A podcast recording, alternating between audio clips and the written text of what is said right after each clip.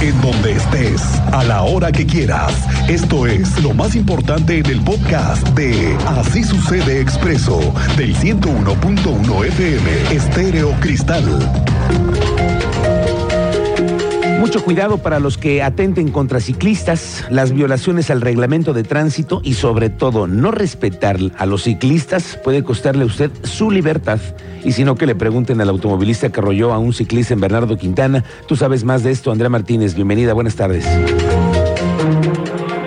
¿Qué tal, Miguel Ángel? Muy buenas tardes y también a toda la audiencia. Pues así es, se encuentra en prisión preventiva justificada el conductor de un automóvil que atropelló a un ciclista sobre prolongación Bernardo Quintana el pasado 2 de noviembre. Hay que recordar, bueno, que este hecho quedó grabado por el circuito cerrado de un establecimiento y con apoyo de otro conductor que también se vio afectado. Video que recordemos, bueno, pues se hizo viral en redes sociales donde se observa al ciclista ser arrastrado varios metros por el conductor del automóvil que se dio a la fuga. Y bueno, al respecto, la magistrada presidenta del Tribunal Superior de Justicia, Mariela Ponce Villa, confirmó que durante la audiencia inicial el juez de control vinculó a proceso al imputado, a quien bueno se le dictó prisión preventiva justificada y también se determinó dos meses de investigación complementaria. Escuchamos pues esta información que nos da la magistrada presidenta del Tribunal Superior de Justicia. Y sí nos llegó un ¿Qué se determinó para esto? sí nos llegó un caso de, de un, de un ciclista y tuvimos la audiencia, les paso los datos. Y bueno, hay que señalar que el imputado, eh, al darse eh, pues a la fuga, fue posteriormente identificado por la Secretaría de Seguridad Pública Municipal y también el afectado interpuso la denuncia ante la Fiscalía General del Estado. Derivado de ello, bueno, pues la misma Fiscalía realizó un cateo en un domicilio en la colonia Cerrito Colorado 2, donde se aseguró el automóvil involucrado y bueno, posteriormente detuvo al implicado con una orden de aprehensión por el delito de daños y lesiones calificadas agravadas, quien bueno, como ya escuchábamos el día de hoy, pues ya se encuentra en prisión preventiva justificada. Esta es la información, Miguel Ángel. Gracias, Andrea Martínez. Pendientes. Atención, mujeres. Esta es una buena noticia para el siguiente año. Hoy nos enteramos que están elaborando en la Secretaría de Desarrollo Social un nuevo programa similar al de Contigo Mujeres.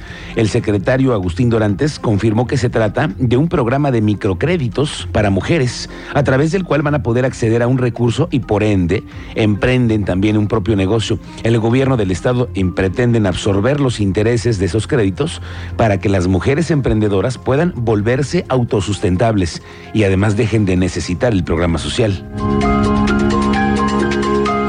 Y estos grupos de mujeres van a tener la posibilidad de acceder a microcréditos donde el gobierno del Estado absorba el interés de los créditos con el objetivo de que se vuelvan autosustentables. El, fin último de este programa es que las mujeres, ya sea a través de la inclusión digital, inclusión laboral, perdón, o a través también de eh, poder desarrollar un pequeño, un pequeño negocio, se vuelvan autosustentables y dejen de necesitar del programa social.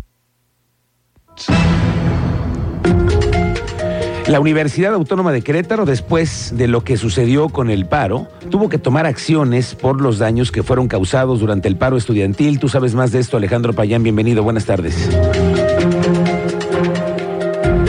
¿Qué tal, Miguel Ángel? Muy buenas tardes. Efectivamente, la rectora de la UAC, Teresa García Gasca, confirmó que tras la toma de las instalaciones durante eh, prácticamente todo el mes de octubre, se interpusieron, eh, una vez que se fueron entregadas las instalaciones y se firmó este acuerdo con las Facultades Unidas, se interpusieron tres denuncias.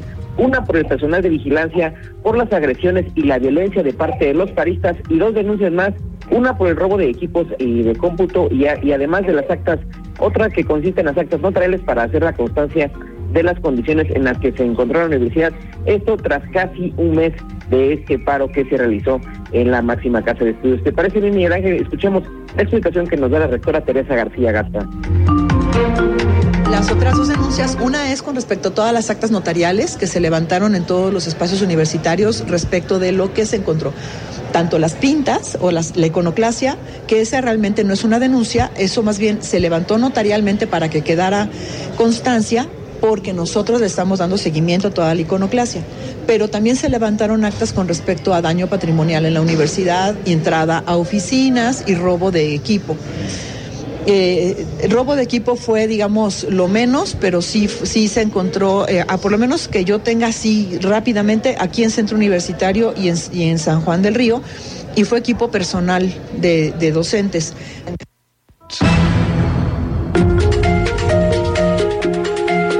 Adelante, amigo.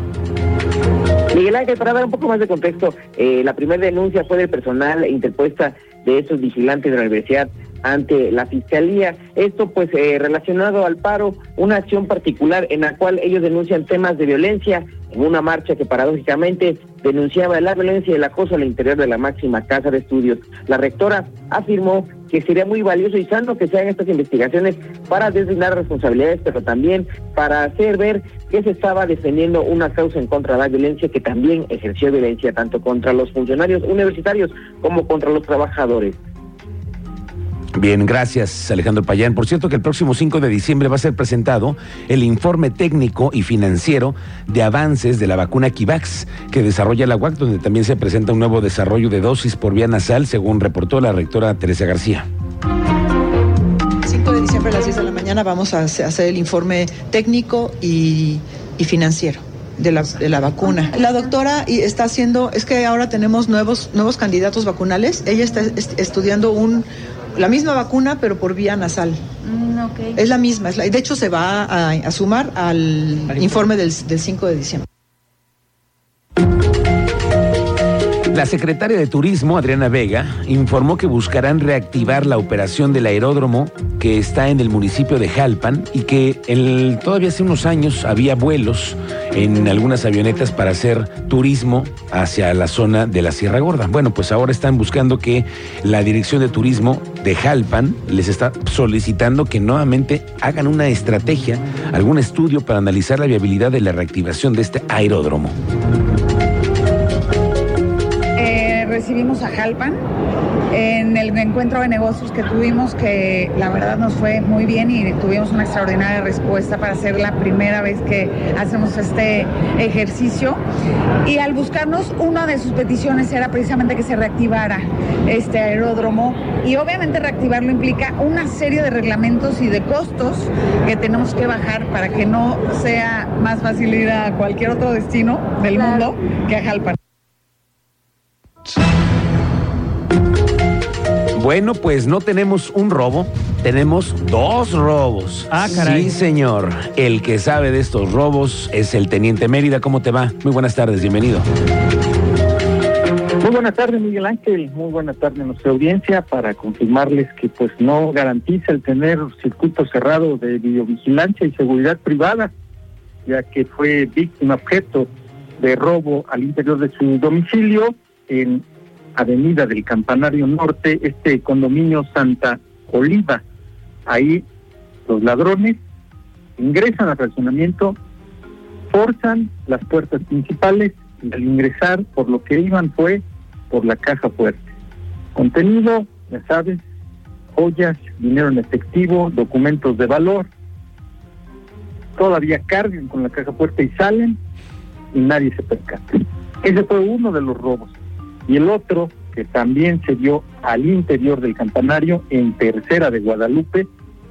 La empleada doméstica ya no contesta el teléfono, hay dinero desaparecido, cerca de 150 mil pesos, y pues se tuvo que denunciar, ya se dio parte a la policía y a su vez se ha iniciado la respectiva carpeta de investigación. Que tener cuidado con las personas que se contratan, con las que apoyan el caso. Les doy detalles más adelante y de un baleado anoche en la colonia Floresta. De eso les daré detalles en breve, Miguel. Gracias, Teniente Mérida. Estaremos pendientes para que vea, ¿eh? En todos lados sucede, hasta los, los ricos también lloran. En la zona metropolitana de Querétaro se tiene detectada en la presencia de tortillas, tortillerías pirata. A ver, tortillerías pirata, las cuales se venden en tiendas a bajo costo el, eh, y que además, según representan un riesgo sanitario. Camilo Barrios, que es el presidente de la Federación de Productores de Masa y la Tortilla, así lo denunció. Se le llama tortilla pirata porque la hacen en negocios este, totalmente ilegales, a puerta cerrada, se roban la luz, se roban el agua, utilizan maíz, quién sabe qué calidad, quién sabe de qué origen. No te puedo decir que he robado porque a mí no me consta, ni tengo pruebas para decirlo, ¿verdad? Pero este, como no pagan ni impuestos, no pagan seguro social, no pagan Infonavit, no pagan todas las prestaciones que un trabajador debe tener, pues eso, eso hace que esas tortillas eh, les pusieron, les pusieran el precio, el, el nombre de pirata por la, por la, el riesgo sanitario que también conlleva. ¿Y si hay detectada esa presencia de tortillas pirata en Querétaro? Sí, claro.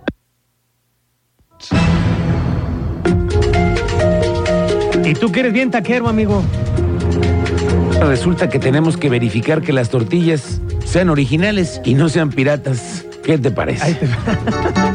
Hey, tú, muchachita de mi vida.